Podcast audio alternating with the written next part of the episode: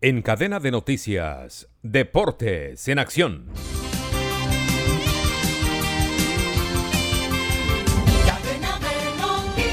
Bienvenidos. Esta es la información deportiva con Gustavo Saleve Martínez. Luego de su victoria el sábado anterior, un gol por cero ante Jaguares, Unión Magdalena es colíder con Millonarios en la Liga 2 del fútbol profesional colombiano. América es tercero con un total de 20 puntos igualado con el Deportivo Pasto que aparece en el cuarto lugar. Luego de su victoria 3 por 0 ante el Deportivo Cali, Nacional subió a la quinta casilla. En posiciones sumamente apretadas aparecen cuatro equipos empatados con 18 puntos. Águilas Doradas, que es sexto. Séptimo lugar para el Deportivo Pereira y el Once Caldas, que quedó en el octavo puesto de la clasificación hasta hoy. Independiente Santa Fe, también con 18 puntos, es noveno en tan reñidas posiciones.